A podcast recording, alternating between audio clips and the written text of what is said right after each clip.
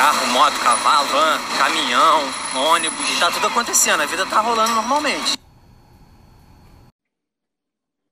É evidente que o coronavírus pegou o mundo inteiro de surpresa. Nossas desigualdades se tornaram ainda mais expostas, feridas abertas dentro de um processo que não foi inventado em março, quando a Organização Mundial da Saúde decretou o período como uma pandemia. No Brasil, a complexidade do momento foi aprofundada por diversos fatores, num casamento imperfeito de crise econômica com política. Todos sentiram, mas um lugar em especial sentiu mais, e era esperado. Com a falta de políticas públicas, as favelas e periferias do país se viram dentro de uma espiral, onde pôde-se encontrar descaso, omissão e a não presença de auxílios necessários dentro de um panorama das realidades brasileiras. Primeiro eixo a ser explorado nessa temporada, esse tema crucial não poderia ficar de fora. Para isso, nós vamos conversar durante dois episódios com moradores de favelas e periferias diferentes aqui no Rio de Janeiro e em outras regiões do Brasil. Tudo para que esse panorama tente ser o mais diverso possível.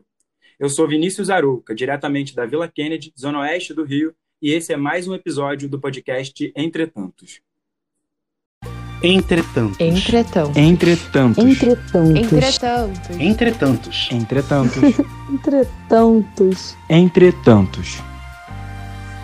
Entretantos.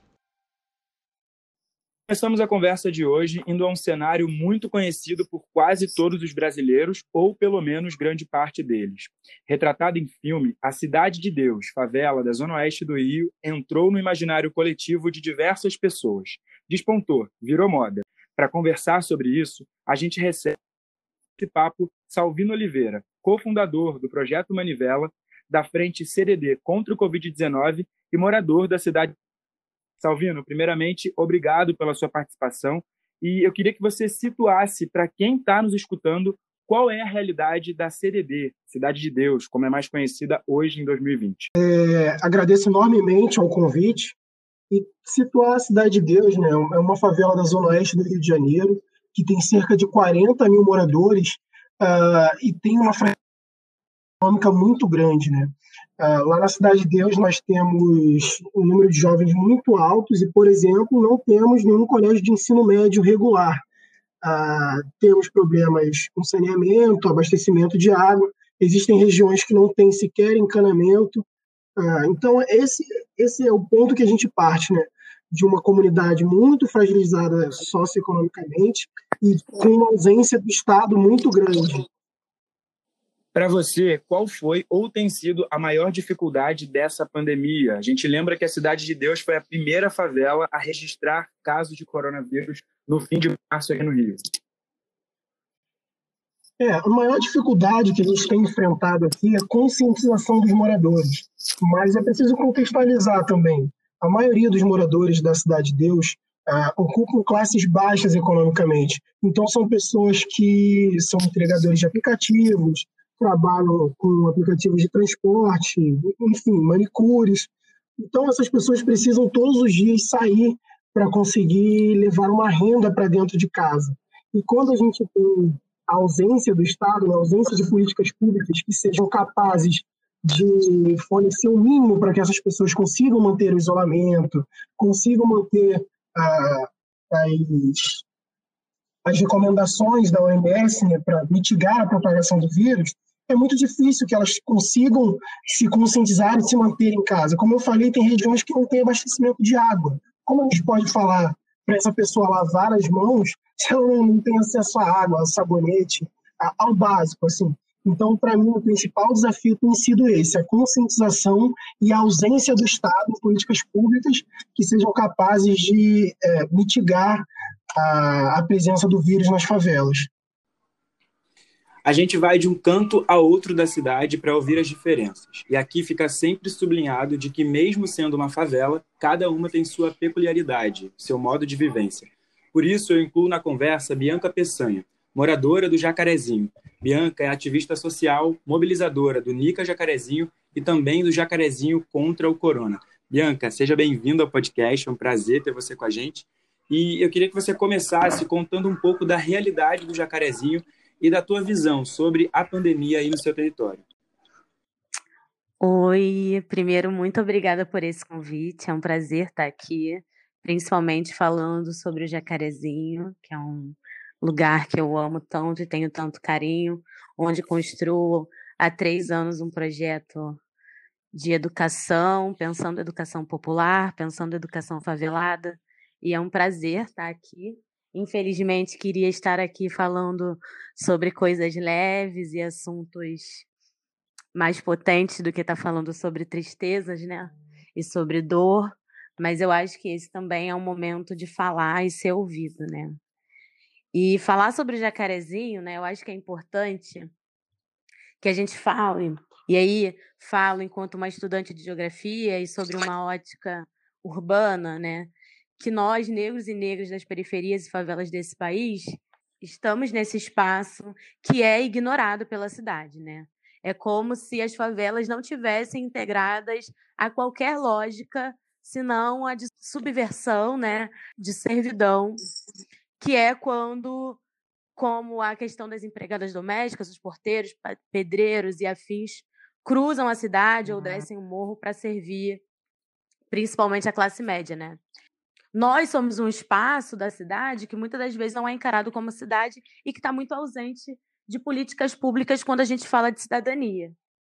E aí, quando eu falo no Jacarezinho, pontualmente, né, a gente está falando de uma favela que teve o último censo em 2010, dizendo cerca de 36 mil habitantes, e que hoje eu, Bianca, enquanto uma pessoa e uma liderança que circula dentro do território pode afirmar que, com muita certeza que a gente tem quase 50 mil habitantes hoje no Jacarezinho, é uma favela que está invisibilizada por várias questões, né? É, e aí a gente fala isso numa questão da paisagem, né? Quem passa pelas vias principais que levam ao Jacarezinho que é a Avenida Dom Helder Câmara, ou quem passa pelo metrô, dificilmente identifica o jacarezinho na paisagem. Primeiro, porque o metrô passa bem por cima e se você não prestar atenção, você nem vê. E a Dom Helder tem quase aquele paredão né, do viaduto, que quase que invisibiliza de fato o jacarezinho. E sem falar que o jacarezinho, por não ter tantas articulações fortes, e aí falo isso não colocando culpa nessas lideranças, e sim em como alguns agentes políticos, né, algumas figuras políticas usaram durante muito tempo esse espaço social para promover políticas individuais, é, acabam fazendo com que o jacarezinho seja um pouco mais enfraquecido dentro dessas articulações entre favelas, né? Sem contar que é isso, é uma favela na Zona Norte, né? Não é uma favela que tem, assim como, por exemplo, a Maré tem a UFRJ, o Manguinhos tem a Fiocruz, a Rocinha tem essa territorialidade privilegiada de estar na Zona Sul, né? E, e dizer que estar em privilégio não significa que não sofra com os males de ser um território ainda favelado. O Jacarezinho não tem essa rede de apoio tão fortalecida, né?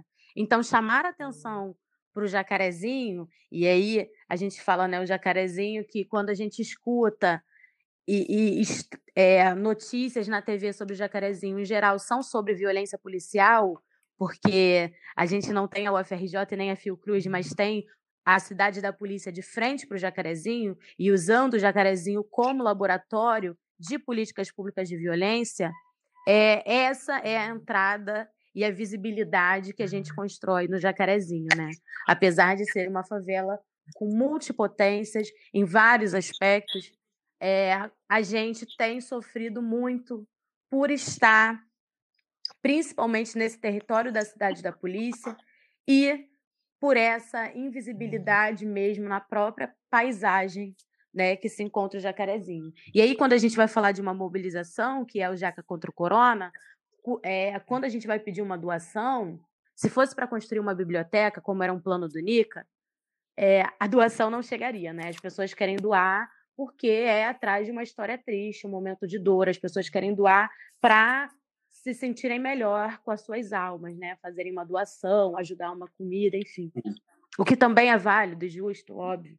Mas, assim, essas doações, em geral, não chegam no Jacarezinho. Chegam nessas favelas que já tem um outro tipo de articulação e uma outra visibilidade. Né? Então, desde o início, o nosso desafio foi trazer esse olhar para o jacarezinho E, e, e, é isso, né? E construir um olhar que não só o da necessidade, da precariedade, mas também um olhar de potência enquanto é, essa organização que é o Jaca contra o Corona é, tem sido um trabalho, né? Uma construção constante para a gente, pelo menos. Sim, com certeza. E você, Bianca, tocou no problema da distância, né? O jacaré ele não está na zona sul do Rio, ele fica na zona norte. E essa distância, como você bem disse, acaba atrapalhando muitas das vezes a, a chegada de serviços essenciais, a atuação de, de, de outras frentes.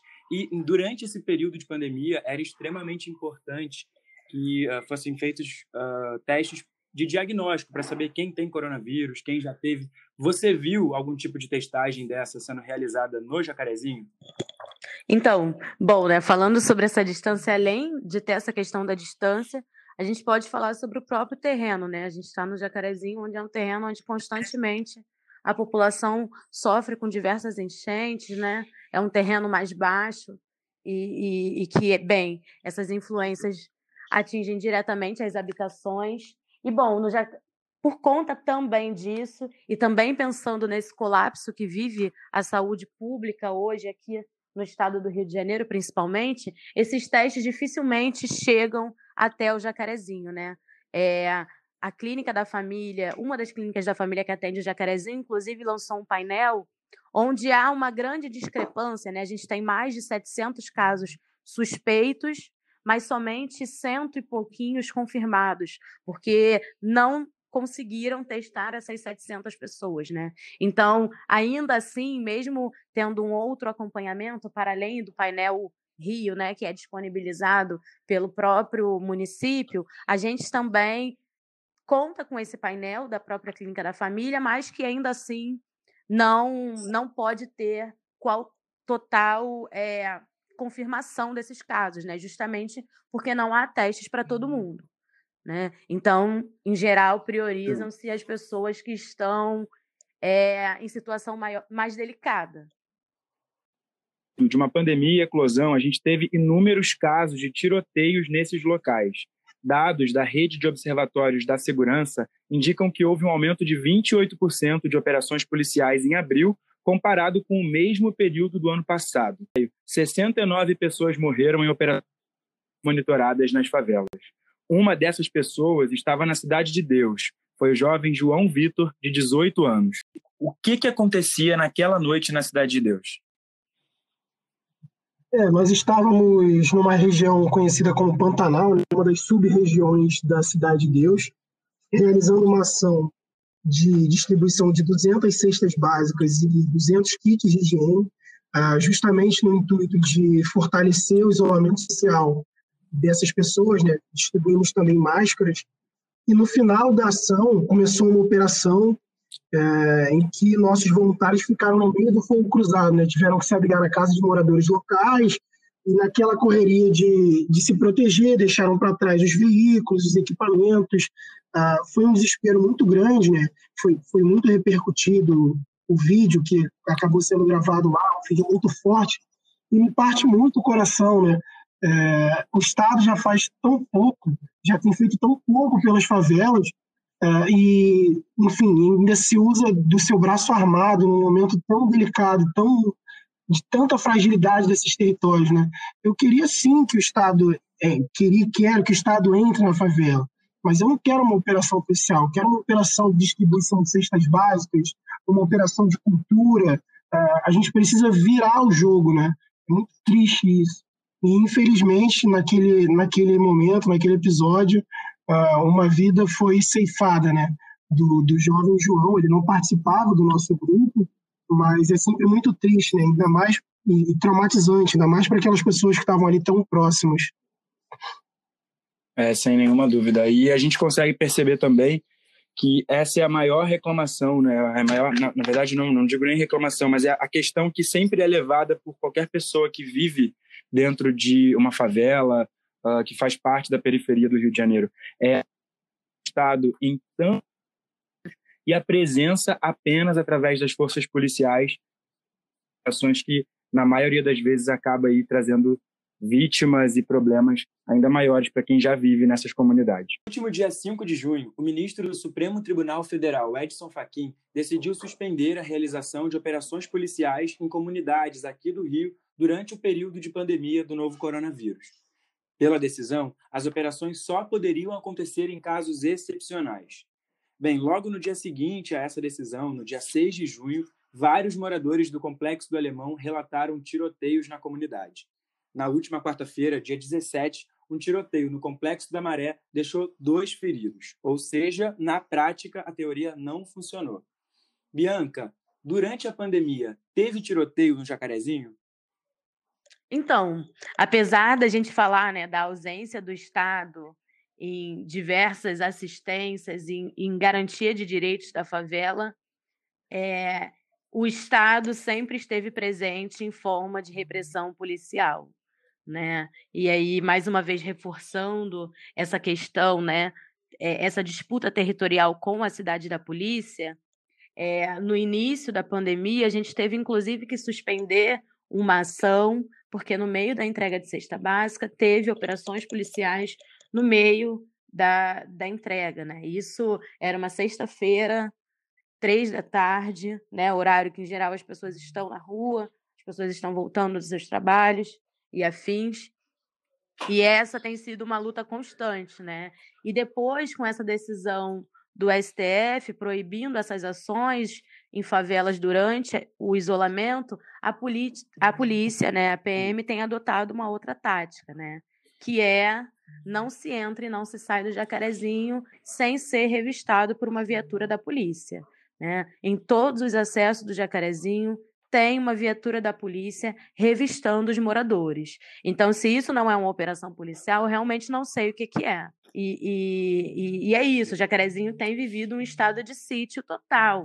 Né? A polícia não está dentro do morro, mas está nos arredores, fazendo essa forte repressão à população, inclusive a nós. Né? Segunda-feira a gente teve uma ação, uma ação, inclusive, que eh, distribuiu 307 cestas, e eu estava no Uber, né, com muitas fraldas e leite em pó, e o carro ao lado da gente foi parado com um fuzil apontado. Na hora a gente ficou super nervoso, né? E isso na porta do Jacarezinho, sabe? Isso na porta do Jacarezinho. Se isso não é operação, não sei realmente o que, que é. E é o ponto da gente ter que sair do carro mesmo, é, né? parar a corrida, porque é dessa forma que o Estado tem visto os moradores de favela e é dessa forma né, que sempre viram e que com essa pandemia não foram cessados, só mudaram a tática.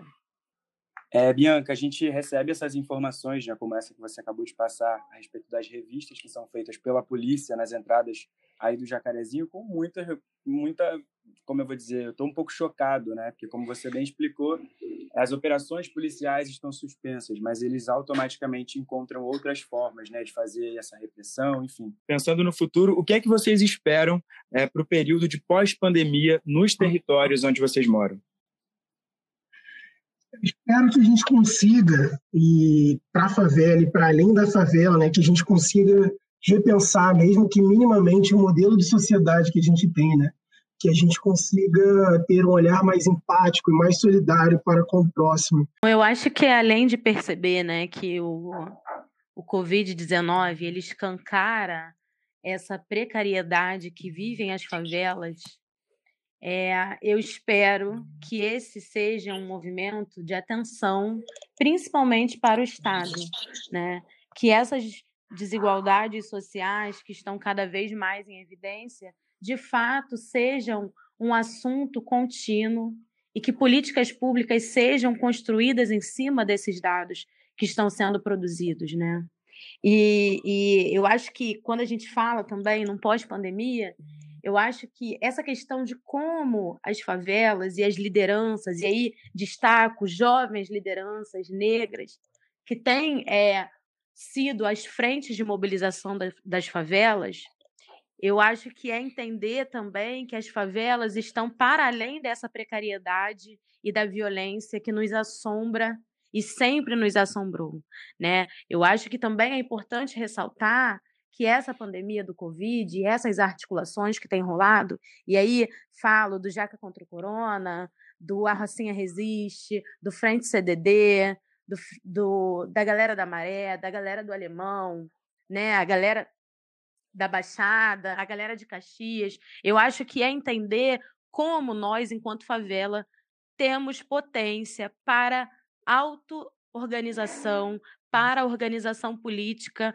autogerida e que nós conseguimos produzir e fazer muito, né? Eu acho que a gente pode é, tirar também disso nesse pós-pandemia também a potencialidade que tem esses jovens e essas lideranças e nós temos enquanto favelados, né? Eu acho que é, é, é muito mais do que violência, é muito mais do que o Estado vir aqui e tirar as nossas vidas. A gente realmente espera que o Estado nos veja enquanto cidadãos e, e pessoas que têm direito a essa cidade e que merecem ser tratados de outra maneira. Muito obrigado, Salvino, e muito obrigado você, Bianca. Esse foi mais um episódio do podcast Entretantos. Nós voltamos na semana que vem, ainda sobre esse tema, com mais personagens importantes que nos ajudam a compreender melhor o cenário de pandemia nesses locais. Agora, se você gostou desse episódio, compartilha com os amigos e segue a gente nas redes sociais. No Instagram, arroba podcastentretantos. No Twitter, arroba podentretantos. E nas demais plataformas digitais. Até lá!